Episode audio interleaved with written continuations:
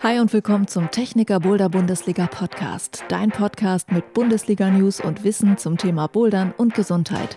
Immer neu an jedem Spieltag der Boulder Bundesliga. Ich bin Juliane Fritz und ich begleite dich auf dem Weg zum Spieltag in der Element Boulder Halle in Kassel. Den Rootsetter Tobias Tiedler kennst du vielleicht. Er war zum Beispiel Teil des Rootsetting-Teams beim letzten Techniker Boulder Bundesliga-Finale. In dieser Podcast-Folge lernst du ihn genauer kennen.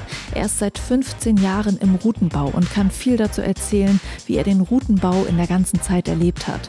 Spannend ist auch, dass Tobias Arzt ist. Lange Zeit war er hauptberuflich im Routenbau tätig. Heute ist sein Fokus die Arbeit im Krankenhaus. Warum er ins Krankenhaus gewechselt ist und wie sein Blick auf die Szene heute aussieht, auch davon erzählt er hier im Podcast. Außerdem gibt es ein persönliches Interview mit dem Chef der Element Boulder Halle Kassel, David Holland-Nell. David ist Papa von zwei Kindern und er fährt mit seiner Frau und den Kids sehr gerne raus an den Fels. Was er beim Bouldern draußen mit den Kindern erlebt, welche Erfahrungen und Tipps er teilen möchte, das hörst du auch in dieser Folge. Vorab gibt's für dich noch eine Runde Bundesliga-News. Der Spieltag in Kassel steht an und Jakob von der Techniker Boulder Bundesliga ist wieder für uns am Start fürs Ohren Warm-up. Hallo Jakob. Hallo Julian, ich grüße dich. Jakob, der Kick-Off und der Deutschland Cup in Hamburg liegen hinter uns. Der Spieltag in Kassel liegt also vor uns. Und zuerst hätte ich gerne einen kleinen Rückblick und ich möchte von dir wissen, warum sollte ich mir den Livestream aus Hamburg unbedingt nochmal angucken, wenn ich es noch nicht gemacht habe? In Hamburg waren wir schon mal 2018 und das war jetzt nicht unbedingt das spannendste Finale. Relativ wenige Begehungen der ganzen Boder und das war dieses Mal zwar auch so bei den Herren mit gerade mal zwei Tops insgesamt und trotzdem war es vom ersten bis zum letzten Versuch einfach mega spannend, offen bis zum letzten Versuch und drei Favoriten, Lasse von Freier, äh, Yannick Floe und Jan Hoyer, die dort oben sich die Plätze auf dem Treppchen versucht haben zu erkämpfen. Das war wirklich extrem spannend.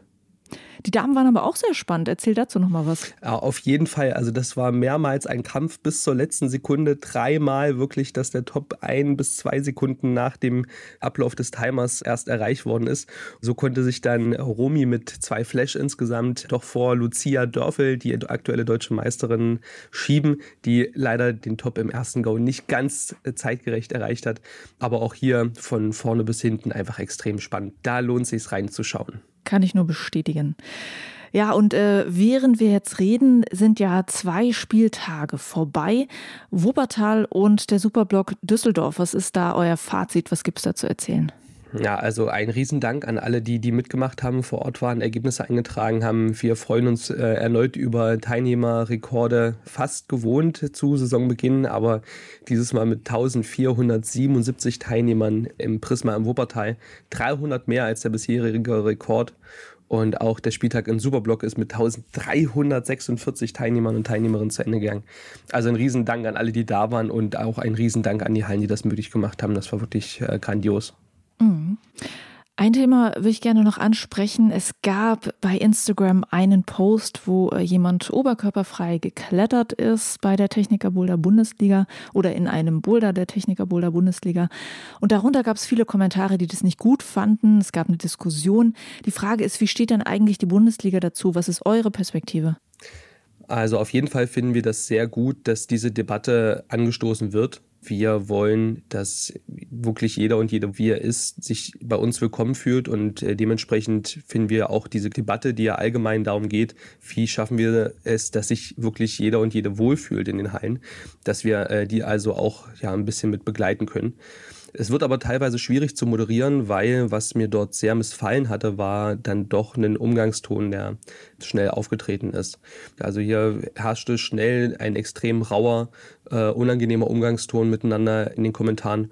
Und ja, wir werben dann doch sehr stark dafür, dass bei solchen Debatten auch immer ein Ton gewahrt wird, mit dem sich alle wohlfühlen können. Und wie würdet ihr das als Bundesliga jetzt handhaben, wenn äh, jemand oberkörperfrei klettert?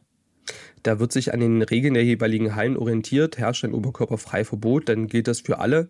Und dann weisen wir darauf hin. Und äh, ja, im Laufe der sechs Wochen habt natürlich auch ihr das Recht, darauf hinzuweisen und auch die Hallen, dass es ein Oberkörperfreiverbot gibt. Sollte die Halle diese Regelung nicht haben, äh, wird von unserer Seite dort jetzt auch nichts forciert. Wichtig ist aber, die Regeln, die gelten, die gelten für alle und äh, ja, für alle gleich. Mhm. Ihr habt äh, auch noch News, dass es einen neuen Sponsor der Bundesliga gibt. Newcobator nennt sich dieser Sponsor. Was machen die und was passiert jetzt mit denen zusammen? Ja, von Newcobator kommt zum Beispiel der Adrian, ist selber Teil der Liga als äh, ja, Teilnehmer und Athlet. Und der kam auf uns zu und hat äh, gefragt, äh, Jakob, ich habe hier eine Firma und wir würden gerne eine App für euch bauen. Da haben wir natürlich erstmal aufgehört und jetzt äh, viel mit der Firma Newcobator aus Hannover gequatscht. Und ja, deren Sponsoringleistung ist praktisch uns beziehungsweise euch, den Zuschauern und Teilnehmerinnen und Teilnehmern, eine App zu basteln, die sich sehr auf die Community beziehen wird. Also dort soll zunächst äh, das Liga-Taxi wieder aktiviert werden, damit ihr euch besser untereinander connecten könnt später um zu den Stationen zu fahren. Und perspektivisch auch Sachen wie wirklich, dass das Ganze eine Social-App wird. Eine Bowler-Couch soll kommen, Statistiken, Leuten soll man folgen können, Ergebnisse austauschen können, chatten können miteinander. Ja, viel noch in der Zukunft und es wird auch eine Weile dauern, aber Stück für Stück werden neue Funktionen mit dazukommen. Und wir freuen uns sehr, dass äh, Newcubator da auch als äh, Boulder-begeisterte Firma mit an Bord ist. Sehr cool. Und äh, es geht jetzt auf nach Kassel. Zu Kassel habe ich äh, mit Hallenchef David Holland-Nell ein kleines Interview schon gemacht, was ihr jetzt im Podcast gleich hören werdet. Aber ich habe ihn auch gefragt, wer für den Spieltag in Kassel schraubt. Das hören wir uns jetzt an. Da bin ich aber gespannt. Einmal haben wir natürlich unser halleninternes Team. Das heißt, wir haben unseren Chefroutenbauer, den David Umbach, ähm, am Start. Der war letztes Jahr tatsächlich in, ähm, in Babypause. Als die Boulder-Bundesliga schon mal bei euch war. Genau, letztes Jahr war die ja schon mal bei uns. Dann haben wir noch bei uns den Roman Ostkamp, der mitbaut. Wir haben den Takashi Yoshida bei uns aus dem Team. Ähm, ich hoffe, ich kann auch den einen oder anderen Boulder bauen. Aber wir haben uns natürlich auch super spannende Gäste eingeladen. Und zwar haben wir da den Fabian Pensel aus Berlin. Und weil der Weg von Berlin nach Kassel nicht allzu kurz ist ähm, und er wahrscheinlich auf der Fahrt Langeweile hat, ähm, haben wir gesagt, nehmen einfach den Stefan Vogt mit. Das heißt, Stefan ist auch noch mit am Start. Und dann haben wir noch die Selina Weilander aus München mit dabei. Die ist im Element München als Routenbauerin am Start und die kommt für die Boulder Bundesliga zu uns nach Kassel. Das war der David von der Element Boulder Halle Kassel. Jakob, was hast du zu Kassel noch hinzuzufügen? Was erwartet uns? Ja, uns erwartet auf jeden Fall eine fantastische Elementshalle. Wir sind zum zweiten Mal dort vor Ort. Wir freuen uns sehr, wieder in dieser wunderschönen Halle zu Gast zu sein. Danke dir, Jakob. Gerne, wir sehen uns beim Kickoff. Ciao.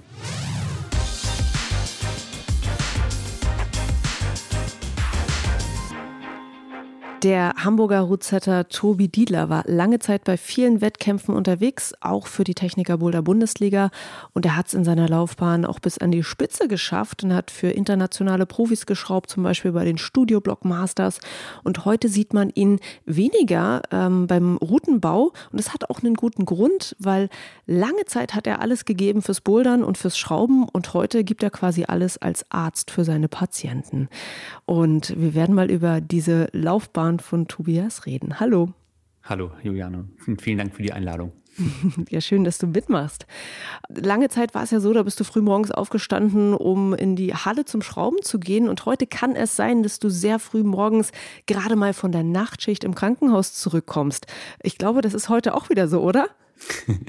ja, das ist tatsächlich so. Ich komme tatsächlich gerade aus dem Nachtdienst und habe da 13 Stunden Gas gegeben äh, in der Klinik und muss erstmal relativieren. Also als ich Routenbau betrieben habe, äh, professionell bin ich nicht früh aufgestanden. Das habe ich damals zwar gedacht, ähm, musste ich aber neu lernen, was früh aufstehen heißt. Also ja. normalerweise, ähm, ich pendel auch noch eine Stunde in die Klinik, in der ich arbeite und stehe deswegen in der Regel 5.30 Uhr auf. Habe mich da so ein bisschen dran gewöhnt, auf jeden Fall in letzter Zeit, ja. Ja, das glaube ich dir. Das ist jetzt nochmal ein ganz anderes Frühaufstehen. Genau. Dann äh, erzähl uns doch mal kurz, was machst du im Moment? In welchem medizinischen Bereich finden wir dich dann im Krankenhaus? Der komplizierte Begriff nennt sich Paraplegiologie. Das ist äh, im Prinzip, wenn man sich übersetzt aus dem Latein, also Paraplegie ist eigentlich so die Querschnittlähmung und äh, ist dann im Prinzip die Lehre der Querschnittlähmung. Also das heißt, alle meine PatientInnen sind in irgendeiner Art und Weise querschnittgelähmt. Damit verbindet man ja in der Regel, dass man ja seine Beine nicht bewegen kann und im Rollstuhl sitzt. Es gibt aber auch eine sogenannte Tetraplegie, da kann man dann auch die Arme nicht bewegen. Und wenn die Lähmungshöhe so hoch ist, ähm, kann man dann in der Regel auch nicht mehr atmen und muss invasiv beatmet werden. Also das heißt, man hat da so eine Art Schlauch im Hals, so eine Kanüle, eine Trachealkanüle. Es sind noch ganz, ganz viele andere Themen wichtig. Also bei uns definiert sich eigentlich diese Querschnittlähmung über die Störung von Harnblase und Mastdarm. Das heißt, dass man nicht mehr richtig zur Toilette gehen kann. Das ist eigentlich das aller, aller wesentlichste Thema erstmal, um das man sich kümmern muss, weil sonst im Prinzip ein Rückstau passiert. Das heißt sozusagen, Flüssigkeit geht von der Harnblase nicht mehr raus, sondern eben nach oben in die Nieren. Und dann kann das eben sehr gefährlich werden. Und deswegen ist so der Aufgabenbereich, den wir da abdecken, äh, geht eigentlich los bei einer neurochirurgischen Intervention am Rückenmark. Wenn jetzt jemand verletzt war und angenommen, da ist ein Wirbelkörper, Wirbelkörper kaputt gegangen, dann muss der in der Regel operiert werden, wenn er das Rückenmark bedrängt. Dann, wie gesagt, wenn die Lähmungshöhe hoch ist, brauchst du eine invasive Beatmung. Das heißt, ähm, es gibt einen intensivmedizinischen Bereich. Dann geht das am Ende bis zur Reha-Planung, was für ein Rollstuhl muss irgendwie zu Hause Umbaumaßnahmen gestaltet werden, wie kann man in den Alltag zurück integriert werden. Und es ist eine ziemlich große Reise und ein sehr ähm, diverses Feld an PatientInnen und deswegen ja, gibt es da diese spezialisierte Bezeichnung Paraplegiologie für, die das eben so zusammenfasst. Und das ist, was ich gerade mache mit derselben Begeisterung, mit der du diesen Job jetzt machst, hast du ja sehr lange im Routenbau gearbeitet. Wie kam es denn jetzt eigentlich zu der Entscheidung, mit dem Vollzeitroutenbau aufzuhören und jetzt quasi fast komplett äh, wieder als Arzt zu arbeiten? Weil manchmal gehst du ja schon noch in den Routenbau zurück. Äh, wichtig als allererstes, ich äh, finde Routenbau genauso geil wie damals auch. Das hat sich überhaupt nicht in irgendeiner Form sozusagen reduziert. Also in der Qualität, in der Quantität schon. Was mich da letztlich zu bewogen hat, einmal war das mitten in der Pandemie zum zweiten Lockdown. Ich habe im Routenbau viel, viel Freude daran empfunden, Wettkämpfe zu schrauben und sehr viel Freude daran empfunden, Bewegungen zu kreieren und zu pushen. Und es war nun mal eine Zeit, ähm, also im ersten Lockdown zwar schon, habe ich komplett fast alleine die Halle neu geschraubt, damit alle Kunden äh, irgendwie ein cooles Erlebnis haben konnten, wenn sie dann wiederkommen und dabei schon gemerkt, dass einfach ganz viel fehlt. Austausch fehlt, bisschen Inspiration, wofür man das Ganze macht im weiteren Sinne und nicht nur für jetzt diesen selbsterhaltenden Zweck in der Halle. Dann kam dazu, dass eine befreundete Ärztin letztlich über meine Freundin anfragen lassen hat, ob ich nicht jemanden kennen würde, der jetzt in der Klinik, in der ich jetzt arbeite, nicht anfangen wollen würde, weil die da dringend Leute gesucht haben. Ich wollte grundsätzlich eh ja mein Studium irgendwann gerne nochmal ausleben und dachte, es ist wahrscheinlich einfach eine perfekte Gelegenheit, um zumindest mal zu hospitieren. Und das habe ich dann zweimal gemacht. Ich habe gemerkt, dass ich einen unheimlichen Reiz empfunden habe und einen Nervenkitzel, mich da wirklich ins kalte Wasser zu begeben. So engagiert, wie du ja jetzt auch in deiner Arbeit bist, so engagiert bist du, wie du mir erzählt hast, ja auch mal in das Klettern und in Routenbau reingestartet. Du meintest ja, du hast quasi gerade das Klettern, das Bouldern kennengelernt, fandest es gleich so cool, dass du gesagt hast, okay, jetzt all in, ich fange jetzt an mit Routenbau, werde jetzt meine medizinische Karriere erstmal auf Eis legen. Kannst du von damals mal erzählen? Ähm, wie sah das Arbeiten im Routenbau aus? Also wir wissen ja alle, dass auch das, der Routenbau eine sehr schnelle Entwicklung jetzt gemacht hat in den letzten Jahren, dass die Professionalisierung da quasi auch äh, voranschreitet. Kannst du mal so, so ein bisschen sagen, wie sah das aus, als du angefangen hast? Ja, äh, ganz anders als jetzt auf jeden Fall. Da bin ich definitiv eine andere Generation. Ich habe immer das Gefühl, so ein bisschen die zweite Generation an Routenbau, die zwar auch relativ zeitnah angefangen hat, Geld damit zu verdienen, aber letztlich noch auf einer ganz anderen äh, Plattform angefangen hat, das zu erlernen. Also ich habe in meinem Studium angefangen zu klettern, in einem, äh, als ich einen Erasmus in Portugal gemacht habe. Da habe ich vor allen Dingen draußen geklettert und fand es total super. Wenn es mal geregnet hat, was ja gar nicht so oft vorkommt in Portugal, aber äh, wenn es mal geregnet hat, dann äh, hatten wir als einzige Trainingsmöglichkeit so eine kleine Spraywall, würde man jetzt sagen. Äh, aber im Prinzip war es einfach eine olle Wand in einer kleinen Schule mit hauptsächlich Henkeln. Und äh, eine Aufgabe war immer, dass wir, wenn wir da äh, für uns trainieren wollen, dann durften wir die Wand immer neu beschrauben. Wir mussten danach immer aber alles wieder abschrauben, weil die Schüler, die dann da ihren Kurs scheinbar dran hatten oder so, dann auch selber wieder ähm, oder vielleicht die Lehrerin oder wie auch immer die Wand neu gestaltet haben. Deswegen habe ich so ein bisschen das Gefühl, ich habe eigentlich von vornherein für mich ganz viel Freude daran empfunden ähm, oder fand auch deswegen, sagen wir mal, Klettern und Bouldern so cool, weil man gleichzeitig kreativ sein konnte und einen Gestaltungsspielraum hat, sozusagen sich seine eigene Spielwiese kreieren können. Das fand ich daran sehr, sehr cool. Mhm. Da bin ich nach Hamburg gekommen, dann gab es eigentlich nur eine kleine Halle in Hamburg, äh, wo ja eine sehr zusammengewachsene Community für sich geklettert ist und auch für sich dann zusammen Boulder geschraubt hat. Da habe ich relativ schnell da mitgeschraubt. Das waren wir jeden Samstagabend bis dann irgendwie in die Puppen. Also ging um 18 Uhr los los und dann waren wir meistens gegen frühen Morgen wieder mit durch. Andere sind zu der Zeit feiern gegangen. Wir haben halt Boulder geschraubt und die gefeiert. Und das aber ja auch hauptsächlich so ein bisschen für uns gemacht, äh, um uns tolle Herausforderungen und coole Bewegungen innerhalb unserer Gruppe sozusagen zu schaffen und dann auch immer noch mal so einen leichten geschraubt. So war eigentlich so ein bisschen die Idee. Da hat eine etwas größere Halle in Hamburg aufgemacht, noch nicht das Flash, sondern die Nordwandhalle und habe dann äh, eine Anfrage von dort bekommen, ob ich nicht da den Boulderbereich schrauben möchte und habe dann mit einem Kollegen angefangen, diesen, also während meines Studiums noch diesen Bereich zu Chefschrauben und war damit eigentlich so eine Art ja, ich glaube in Hamburg im Bouldern eigentlich auch erster Chefschrauber und auch mit die erste Person, die dafür bezahlt wurde, auf so einer 450 Euro Basis. Aber ähm, ich würde sagen, es war so ein erster kleiner Schritt Richtung Professionalisierung. Und was, glaube ich, doll anders war, war noch, dass ich mit einem Kollegen, dem äh, Christopher Sonneborn, Sobo, damals sowas gemacht habe. Das haben wir Boulder Lab genannt. Da haben wir abends, also wir mussten ja auch selber noch die Griffe abschrauben, kerchern, äh, um sie dann am nächsten Tag wieder anbringen zu dürfen.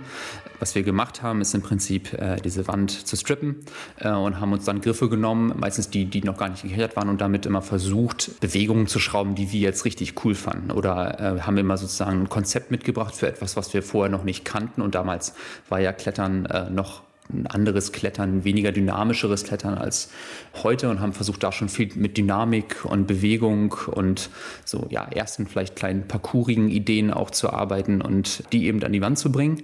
Und äh, das haben wir dann Abend vorher gemacht, das alles wieder abgebaut, sind nach Hause gegangen, haben geschlafen und am nächsten Tag die Wand dann kommerziell geschraubt, damit da alle Spaß dran hatten, weil wir damals diese Ideen, die wir hatten, für gar nicht tragfähig oder vielleicht zu gefährlich sogar empfanden, um das jetzt so an der Wand für alle Kunden zu belassen.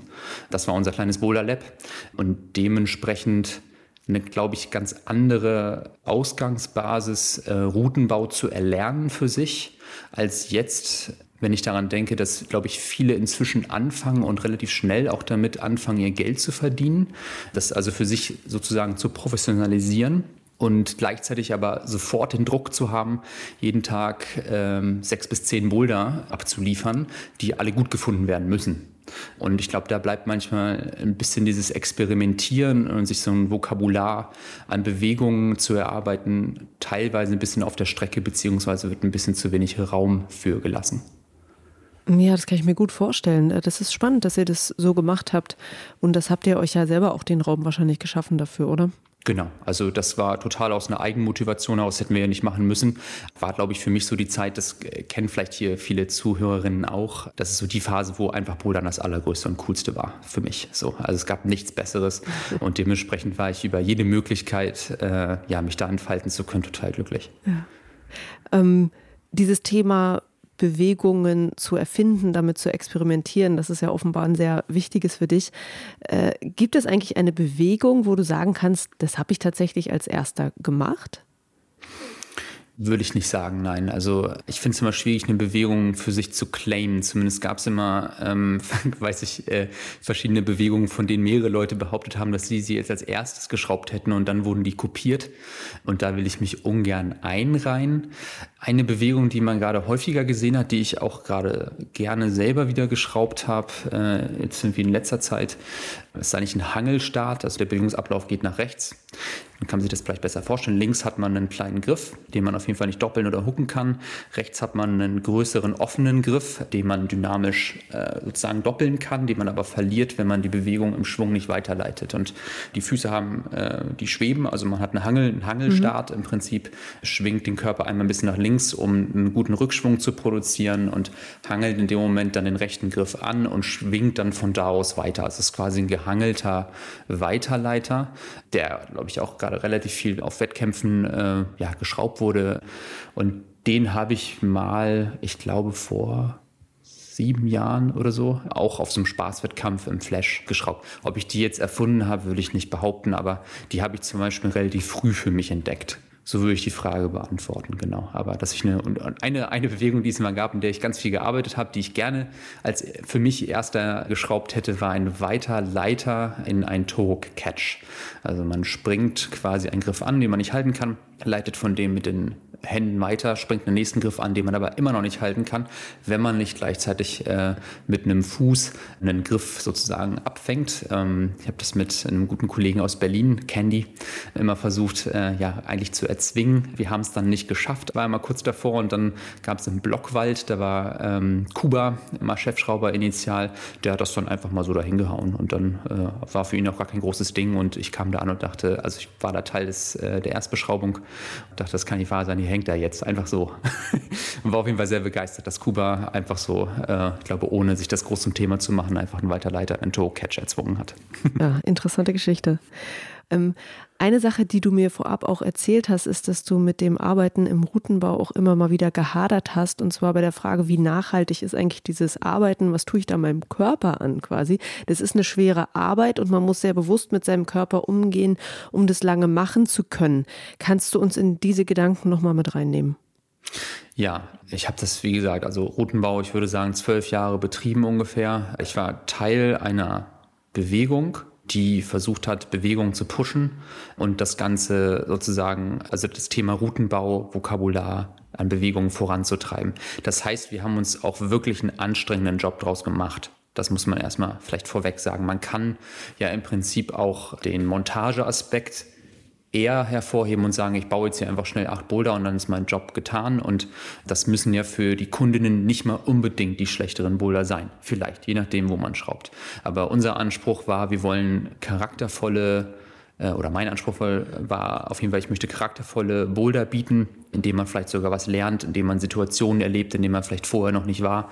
Und deswegen habe ich mich bei keinem einzigen Job, glaube ich, den ich da gemacht habe, bei keinem einzigen guten Bautag so richtig geschont.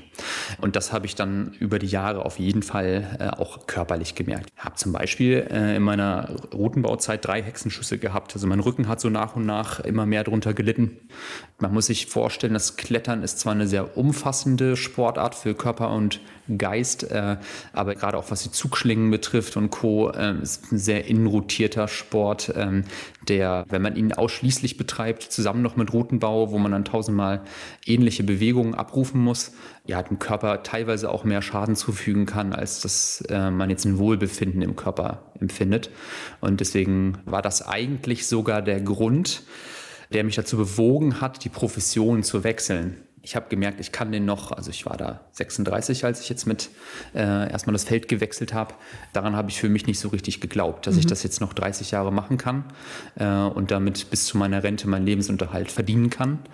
Konnte zum Beispiel jetzt auch in diesen zweieinhalb Jahren, seitdem ich Medizin wieder betreibe, mich als Kletterer eigentlich nochmal weiterentwickeln. Also weil ich zwar trotz hoher Arbeitsbelastung, aber wenn ich äh, jetzt trainieren konnte und trainieren kann, mich einfach meinen Schwächen widmen kann und im Prinzip nicht nur Ausgleichstraining betreiben muss, sondern äh, ja auch mal wieder sozusagen für mich Fortschritte erleben darf. Ja. Ja, das ist ja schön, dass es so ist, ähm, dass du das machen kannst. Was ich noch hatte an, an Gedanken dazu, du bist ja jetzt ein Profi im Medizinbereich. Gibt es da auch solche Gedanken, wie dass man so eine Art Betriebsarzt bräuchte in einer Boulderhalle? Also es gibt ja für verschiedene Berufe Betriebsärzte, die gucken, dass die Leute, die ihren Job da machen, ihn gesund machen. Braucht sowas eigentlich eine Boulderhalle für Trainer, Trainerinnen, für Routenbauer, Routenbauerinnen? Ich glaube, dass es nicht schlecht wäre, ich glaube, es ist ein sehr hintergestellter Punkt. Also ich glaube, es gibt äh, Konzepte, die längst nicht umgesetzt werden, die eigentlich viel wichtiger wären. Ja. Und das ist im Prinzip ein Programm, das vielleicht eine, eine Halle schafft für die Routenbauerinnen, die dort arbeiten. Ein Programm, das sozusagen dafür sorgt, dass Pausen eingehalten werden, dass Arbeitszeiten äh, eingehalten werden und nicht immer übergangen werden, dass es Essen gibt, dass es also ausreichend Essen gibt oder dafür gesorgt wird, dass es dafür einen Raum gibt. Ich glaube, das ist erstmal an aller, allererster Stelle wichtig, dass sozusagen Rahmenbedingungen geschaffen werden, dass man diesen Job äh, gesund ausführen kann und dass nicht ein Chef Routenbauer, Chefroutenbauerin vorgeben muss, weil sie selber so tickt, sondern ähm, weil auch eine Halle eine Nachhaltigkeit grundsätzlich darin erkennt.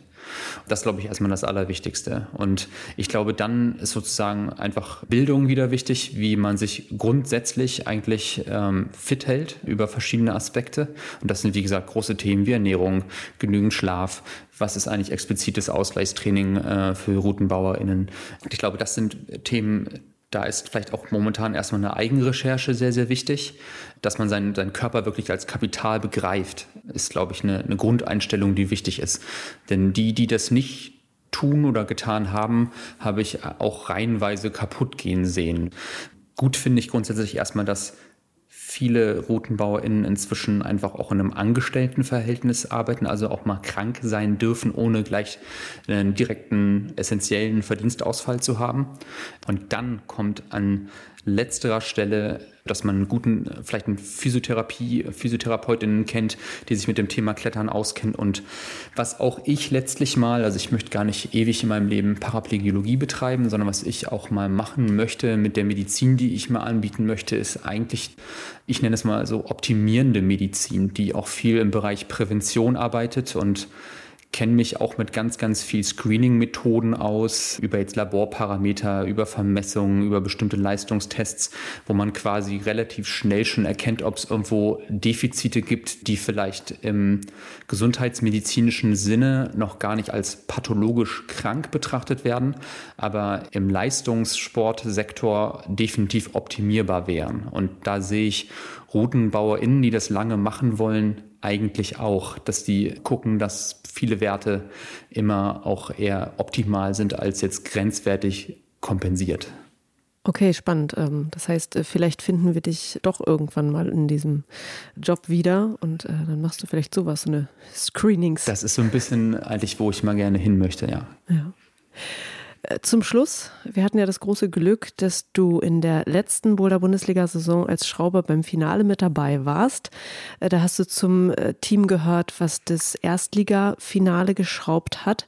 Und das war einer der wenigen Einsätze, die du jetzt gerade noch machst. Du hast mir nämlich erzählt, dass du immer sehr genau überlegst, ob du das machst. Weil ja, du hast einen anstrengenden Job. Und wenn du dir Urlaub für diesen Job nimmst, und da diesen Urlaub dann dafür benutzt, um auch etwas sehr Anstrengendes zu machen, ist es halt immer so eine Sache, wo du wahrscheinlich dreimal drüber nachdenkst.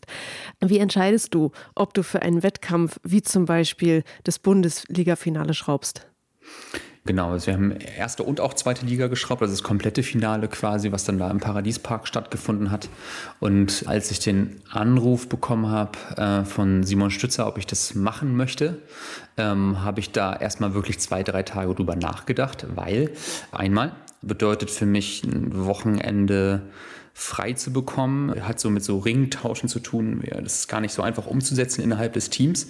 Und wie gesagt, ich habe ja schon so leicht anklingen lassen, ähm, das gesundheitsmedizinische System ist so, dass es ähm, ja, uns auch ganz gut verheizt und wir eh immer eine Mangelsituation haben. Und dann weiß ich auch, an dem Tag ist dann noch jemand weniger da und äh, das müssen meine Kolleginnen dann irgendwie kompensieren. Deswegen ist es für mich auch immer ein bisschen eine Frage, ist es das jetzt so richtig wert? Und wert war es für mich, weil ich letztlich einen Nervenkitzel empfunden habe. Ich habe mir vorgestellt, wenn ich jetzt den Tag in Anführungsstrichen normal arbeiten gehe, dann äh, werde ich da die ganze Zeit drüber nachdenken, wie wäre es, wenn ich jetzt da wäre oder nicht. Und habe gemerkt, es gibt einen Nervenkitzel für mich ähm, und es ist nicht ganz klar, ob das gelingen wird. Und normalerweise ist es so, wenn es so eine Herausforderung gibt und ich habe da äh, Lust drauf und gehe die dann auch so an und gebe da ganz viel Energie rein, dann kommt meistens diese Energie auch wieder zurück.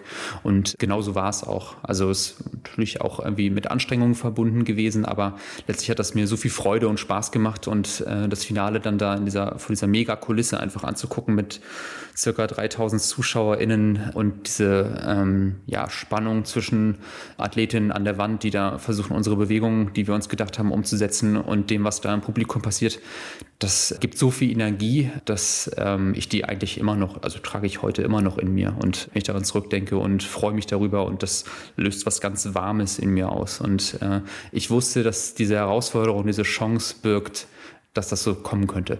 Mhm. Ich höre da auch so ein bisschen raus, dass es dir vielleicht wichtig ist, da drin zu bleiben. Gibt es auch da so einen Gedanken wie, man könnte da was verlernen, wenn man es lange nicht mehr macht im Routenbau? Ja, also den Gedanken gibt es auf jeden Fall. Also ehrlich gesagt, ich stelle jedes Mal wieder fest, dass es mir doch gut gelingt wieder. Ich bin, glaube ich, somit mein größter Kritiker und war jetzt zum Beispiel aber nach dem Boda-Bundesliga-Finale auch äh, zufrieden. Und das jetzt nicht, weil irgendwie das Ranking gut war und alles gut ausgegangen ist. Das hat auch immer ein bisschen mit Glück zu tun. Aber wir haben, ich bin einfach mit der Diversität, Fairness, Show, Ästhetik, also mit ganz viel so objektivierbaren Facetten, wie wir den Wettkampf gestalten konnten als Team, sehr, sehr glücklich. Aber was ich merke und was meiner Meinung nach ganz entscheidend ist, ist äh, Rhythmus im Routenbau. Und ich glaube, wenn man das jede Woche betreibt, ist man einfach mehr drin für den Moment und kann viel schneller letztlich Entscheidungen treffen, weil man ähm, und hat vielleicht auch gerade ein Repertoire, das man einfach gerne schraubt. Und wenn man das nicht hat, ist es schwierig und es ist natürlich auch schwierig für mich, einfach neue Bewegungen zu experimentieren und die dann auf dem Wettkampf schnell zu präsentieren, weil das Wettkampfschrauben selbst dann nicht den Raum bietet, jetzt nochmal Experimente zu starten für eine Bewegung, die äh, ich zuvor noch nicht geschraubt habe. Mhm. Und die, die Sorge, dass ähm, ich da vielleicht nicht abliefer und auch nicht die richtige Person bin, also vor ja auch einer großen Bühne, das war ein sehr teures Event. Also die haben sich das ja auch was kosten lassen. Da gibt es also auch einen gewissen Druckhebel hinter. Da habe ich eben auch länger drüber nachgedacht, bin ich eigentlich die richtige Person, die hier gerade angefragt wird? Und erst als ich empfunden habe, ich habe Bock drauf, das heißt, ich werde mein Bestmögliches geben, habe ich darin auch empfunden, dass ich vielleicht die richtige Person deswegen bin, weil ich diese Motivation mitbringe. Und ich in der Regel weiß, dass wenn ich die mitbringe, das Produkt zumindest das Bestmögliche sein wird, was ich da versuchen werde, zumindest am Ende auf die Beine zu stellen. Spannende Gedanken. Okay, Tobias, dann äh, kann ich nur sagen, auf jeden Fall vielen Dank, dass du dich dann dafür entschieden hast, äh, ja, beim Finale mitzuschrauben. Ich fand es auch äh, wirklich cool anzusehen. Und hey, wenn du noch ein andermal wieder Lust hast, ähm, für die Boulder Bundesliga zu schrauben, ich glaube, da wären wir auch dankbar und freuen uns, wieder Boulder von dir zu sehen, vielleicht auch in Zukunft. Mit Sicherheit. Ich werde mein Bestes geben, dass es dazu kommen wird und habe da auch total Bock drauf. Dann danke dir fürs Gespräch. Ich danke dir, Juliane. Ciao, ciao.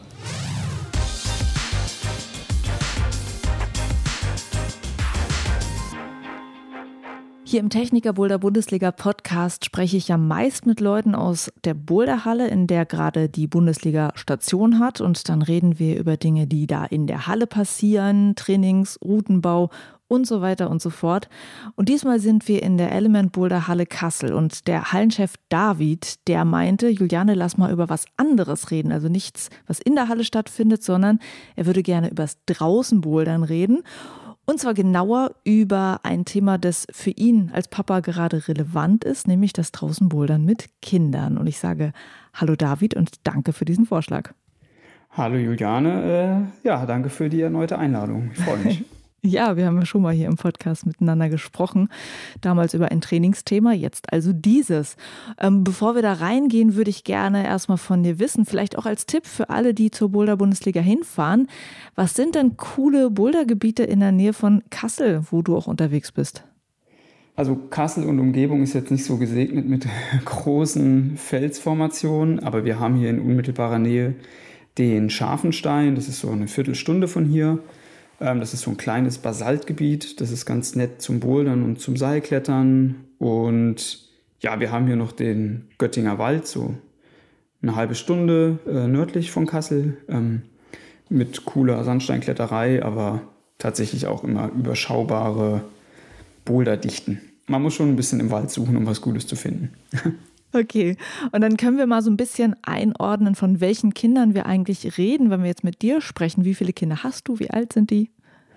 Meine Frau und ich haben jetzt ähm, zwei Kinder. Ähm, wir haben den Großen, den Karl, der wird jetzt im Dezember sechs.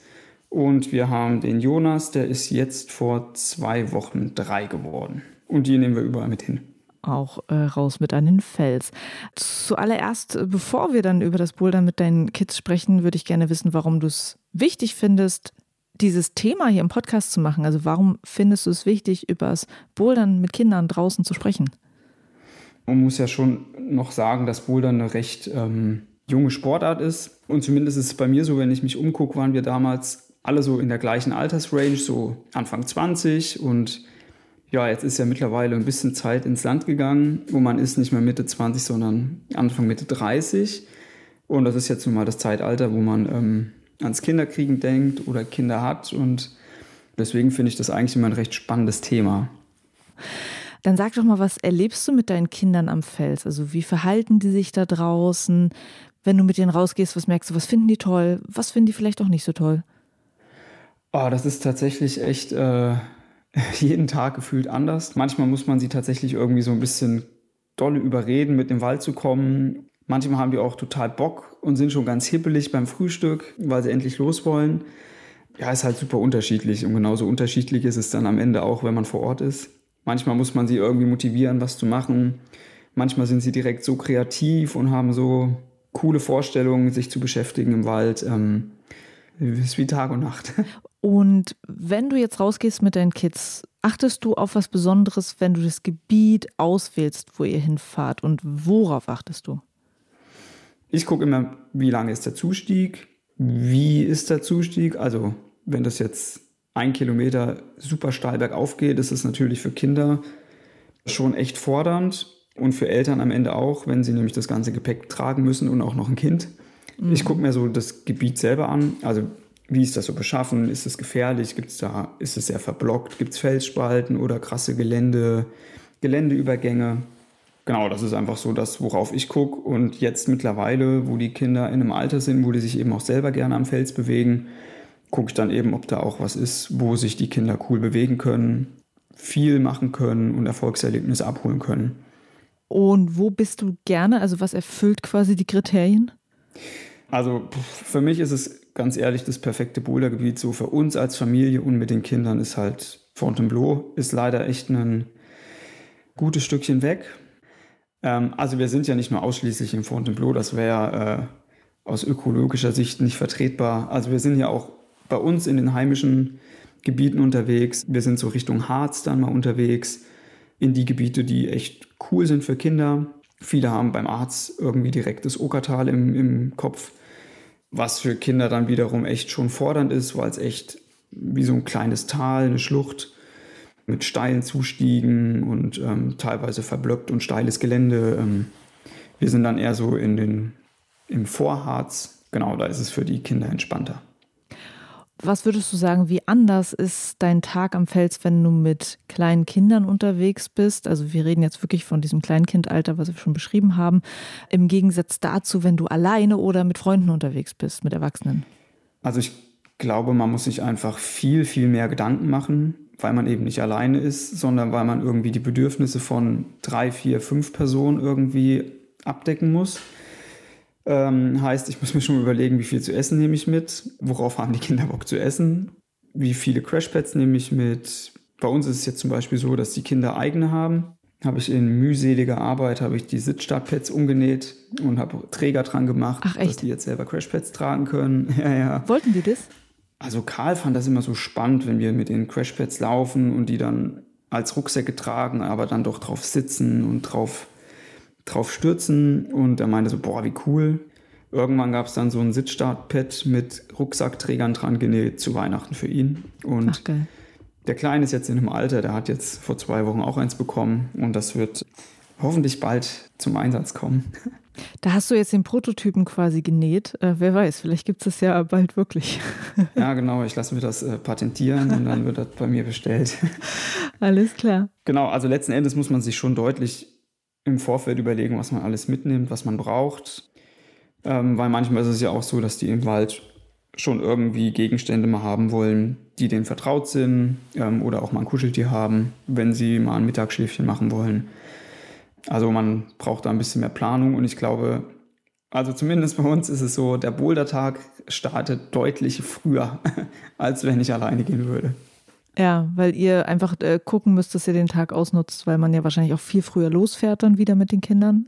Genau, also für uns ist es immer ganz cool, wenn man dann irgendwie so Abendbrot wieder auf dem Zeltplatz macht oder in der, in der Unterkunft ja. und nicht bis zur Dämmerung im Wald ist, weil das ist für die Kinder echt lange und die Kinder müssen auch wieder zurückkommen zum Auto. Das funktioniert, glaube ich, ein bisschen früher am Tag deutlich besser. Ja, total. Das äh, kann ich eigentlich für alle Unternehmungen auch so sagen. Ich finde ja, wenn man Eltern wird, dann wird man in so eine total neue Lebenswelt reinkatapultiert und muss auch mit ganz anderen Herausforderungen umgehen, mit denen man auch gar nicht gerechnet hat. Gab es am Fels bei dir, bei euch mal Situationen mit euren Kindern, die du auch gar nicht so erwartet hast? Also es gibt schon irgendwie so ein Erlebnis, ist mir im Kopf geblieben. Wir waren mal mit K jetzt vor kurzem tatsächlich auch am Seil. Das haben wir vorher auch schon mal gemacht. Also er ist nachgestiegen und ich war hinter ihm sogar noch am Seil. Und dann hat er zwischendrin wie so einen kleinen Nervenzusammenbruch gehabt, hat echt dolle geweint und so. Und das war vorher noch nie und das hatte ich jetzt so zum Beispiel gar nicht vorhersehen können. Also das war ziemlich unerwartet ähm, und ich glaube für ihn auch echt eine krasse Situation und für uns als Eltern natürlich auch. Wie habt ihr den Kleinen eigentlich dann außer Wand wieder rausgeholt, als es ihm so ging? Ja, also der, der vorgestiegen ist, war eben oben auf dem Gipfel und der hat uns dann zusammen quasi wieder abgelassen, beziehungsweise es war ja, ja. ein einer G-Gelände, das heißt, ich konnte mit ihm relativ entspannt wieder runterlaufen, ja. Was sind noch für dich so Herausforderungen an einem Bouldertag mit Kindern draußen? Also man muss ja, wenn man als Familie draußen am Fels ist, schon irgendwie versuchen, so die Bedürfnisse von allen befriedigen zu können. Also ich möchte gern irgendwie schon noch, solange das geht, ein bisschen ambitioniert bouldern und schon gucken, was man so machen kann in Schwierigkeiten. Da habe ich einfach Bock drauf, das zu machen. Meine Frau hat mittlerweile Bock, einfach viele Boulder zu machen. Heißt, man ist am Ende nicht nur an einem Fleck, sondern man zieht immer mal von A nach B und nach C und wieder zurück, wenn B nicht geklappt hat. Aber für die Kinder ist es wiederum, glaube ich, auch nach zwei Stunden Stockhäuser bauen auch echt ermüdend, immer das Gleiche zu machen. Und die Kinder sind in einem Alter, wo die jetzt auch bouldern wollen. Ähm, also ich glaube, das ist schon ein Thema, was man irgendwie gut bedenken muss, dass da jeder auf seine Kosten kommt. Ähm, vielleicht kann ich dir auch noch einen äh, Elternhack entlocken. Ich habe mal mit Nina Reble ein Interview gemacht, auch übers Klettern und Bouldern mit Kindern.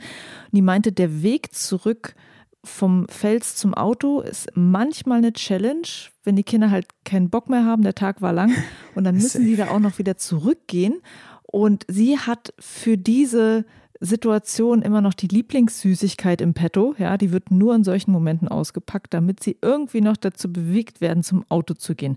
Hast du auch so eine Sache, die dann irgendwie unbedingt dabei sein muss oder wie du eine Situation retten kannst? Also das mit den Süßigkeiten ist smart. Ähm, das, das, merke ich mir auch. Ähm, also erstmal die Situation kenne ich, also die passiert sehr, sehr häufig. Ähm, wir spielen tatsächlich dann meistens irgendwie Fangen auf dem Heimweg oder rufen immer, ich bin schneller, ich bin schneller. Das stachelt die Kinder schon immer ein bisschen an, sich äh, mhm. zu bewegen und manchmal auch ein bisschen schneller zu bewegen. Wenn gar nichts mehr geht, dann spielen wir auch mal Engelchen Flieg und wechseln uns immer ab. Was ist das? Ähm, Engelchen Flieg? Mhm. Wenn die zwei Erwachsenen laufen und in der Mitte haben die das Kind an der Hand und dann machen die immer so Engelchen, Engelchen Flieg und dann gehen die Arme so hoch und das Kind ah. fliegt in die Luft. Ah. Ja, okay, genau. Ja. genau, sowas. Ähm, sowas machen wir dann immer und wenn gar nichts mehr geht, werden die Kinder auch mal abwechselnd Huckepack genommen. Im Idealfall ist der Weg zum Auto aber dann auch nicht mehr so lang, weil man nicht so einen weiten Zustieg hatte. Ja. Dann noch ein Thema. Du selber bist ja Hallenchef, du kennst ja auch äh, diese, ja, vielleicht Gesprächsthemen rund um Kinder in der Halle. Kinder können in der Halle auch eine potenzielle Gefahrenquelle sein, weil sie viel umherrennen, weil sie vielleicht manchmal noch nicht genau die Gefahren einschätzen können und dann an Stellen stehen, wo sie nicht stehen sollten. Manchmal auch natürlich, weil sie laut sind, äh, dass sich da Leute dran stören. Also es gibt einfach immer mal wieder dieses Thema, sollten Kinder irgendwie in der Halle sein. Es gibt Leute, die sagen, dass sie da sehr genervt von sind. Und ähm, ist das am Fels eigentlich auch ein Thema? Hast du das erlebt? Also dass da manchmal geguckt wird, oh, da kommt schon wieder eine Familie irgendwie äh, mit, mit ihren Kindern Kindern an? Redet man darüber? Wie ist das? Also ich kann mir schon vorstellen, dass manche Personen einfach auch die Ruhe im Wald haben wollen. Deswegen sind die wahrscheinlich auch in den Wald gegangen, um einfach so den ganzen Trubel mal so irgendwie zu entfliehen. Und ich meine, wenn ich jetzt irgendwie in Ruhe bouldern möchte, dann finde ich es natürlich für mich auch cooler, das in Ruhe machen zu können, als ständig jemanden bespaßen zu müssen oder Kindergeschrei zu hören. Also das, das kann ich total nachvollziehen. Ich glaube aber, dass es für, für Kinder im Wald deutlich interessanter ist, sich zu beschäftigen und deswegen auch einfach der Lautstärkepegel im Wald nicht so ein krasses Thema ist. Ich verstehe irgendwie beide Seiten, aber man möchte natürlich auch als Familie was Cooles machen und Nur weil man Kinder hat, die vielleicht auch mal irgendwie lautstark sind oder mal schreien, ähm, weil sie kleine Kinder haben, den kann man ja nicht im Wald verbieten. Also wäre schlimm, wenn das irgendwie wäre. Mhm. Kennst du denn mit deinen Kindern selber solche Situationen, dass sie so in äh, Gefahrenbereiche reingehen, also dieses typische äh, unterkletternden Menschen äh, drunter laufen, dass du da irgendwie einschreiten musstest? Und wie schreitest du da ein? Oder ist es vielleicht bei deinen Kindern sogar schon so, dass sie das so aus der Halle kennen, dass da weniger diese Situationen entstehen?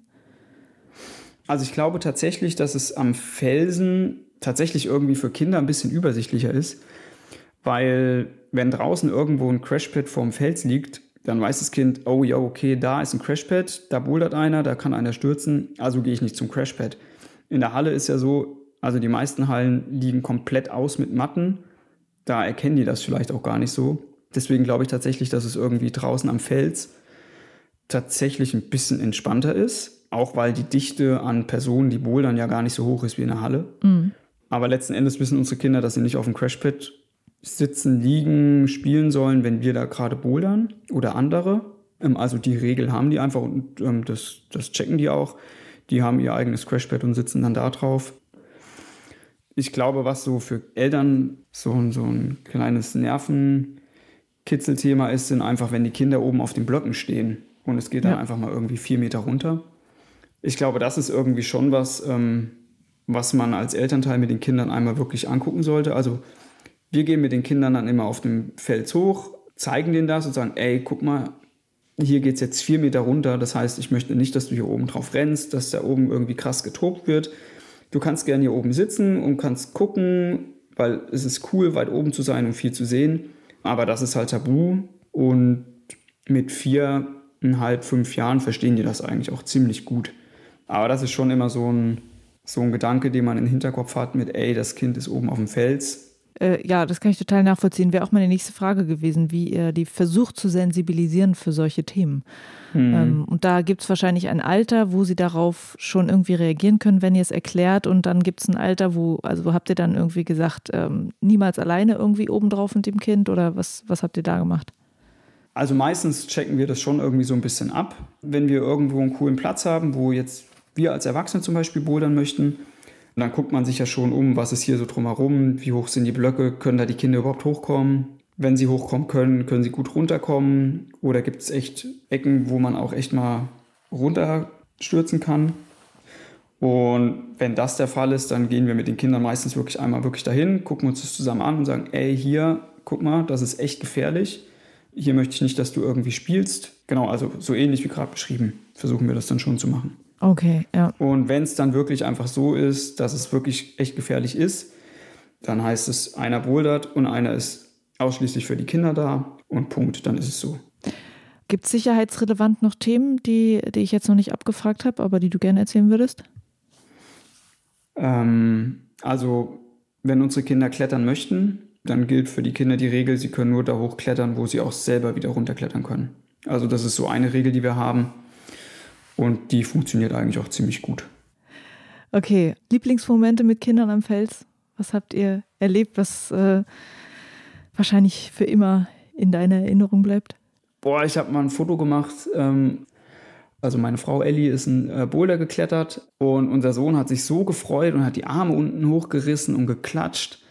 Und ich habe den Moment tatsächlich auch fotografieren können. Ähm, aber das glaube ich schon was was ziemlich cool ist. Weil er sich für seine Mama so gefreut hat. Ja, genau. Er hat dann unten geklatscht und die Arme hochgerissen und das bleibt auf jeden Fall in Erinnerung. Sehr süß.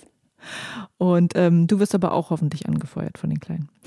also mittlerweile äh, sagen die Kinder auch immer so, alle Papa, alle. Schon immer ganz witzig. David, das äh, war jetzt ein Thema hier für den äh, Boulder Bundesliga Podcast, das zwar nicht äh, für den Spieltag relevant ist, aber äh, sehr viele Leute, die zu den Spieltagen fahren, sind sicherlich auch mal draußen unterwegs, vielleicht auch mit ihren Kindern draußen unterwegs und vielleicht können sie ja von irgendwelchen Erfahrungen, die du gerade erzählt hast, noch irgendwie profitieren. Und ich danke dir, dass du das geteilt hast. Sehr, sehr gerne. Ciao. Ciao, Juliane. Viel Spaß in Kassel. Das war's für diese Folge im Techniker Boulder Bundesliga Podcast. Danke an David Holland-Nell und an Tobias Diedler für die Gespräche. Und ich hoffe, das war für euch ein guter Zeitvertreib auf dem Weg zur Element Boulder Halle in Kassel. Habt viel Spaß dort und viel Erfolg. Und bis zur nächsten Folge hier im Techniker Boulder Bundesliga Podcast. Dann geht's auf in die Beta Boulder Halle in Hannover.